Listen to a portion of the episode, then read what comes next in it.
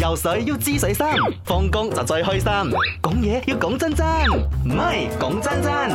講真真咁啊，適逢咧今晚誒又係有球賽睇咯喎，嘅，而且好緊張，阿根廷對壘克羅地亞。嗯，咁啊，時候肯冇睇啦， 我冇睇，阿明都冇睇，唔係我哋今晚可能好難講嘅，可能陣間就翻去睇咧，係啦係啦係。啦，我哋而家仲未有嗰個啊，我打算我而家咧放飯咧就快快食飯先，跟住嗯翻去休息下先，係校鬧鐘兩點半起身。嗯我會努力起身，而家咧另外一個問題就係，你會唔會同你嘅另外一半一齊睇波咧？ 又媽講真真， 我自己本身係睇波嘅，嗯，咁我會唔會陪誒、呃？會唔會會唔會同我嘅另另外一外一半半睇？應該會嘅，哦，係啊，我會同佢一齊睇咯。如果佢都願意同我一齊睇嘅話，係啊， 因為誒、呃以前細個嘅時候，我係同我阿爸一齊睇嘅，哦同埋、我有屋啲經企人全部一齊睇嘅。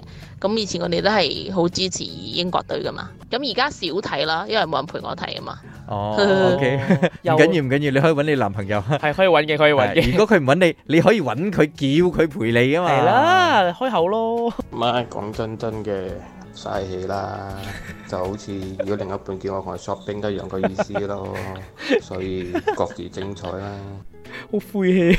咪講真真嘅，一齊睇波梗係得啦，嗯冇話睇波啦，我同佢一齊踢波都得啊！如果我有男朋友。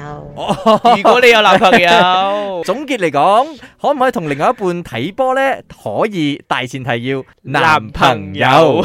游水要知水深，放工就最開心。講嘢要講真真，唔係講真真。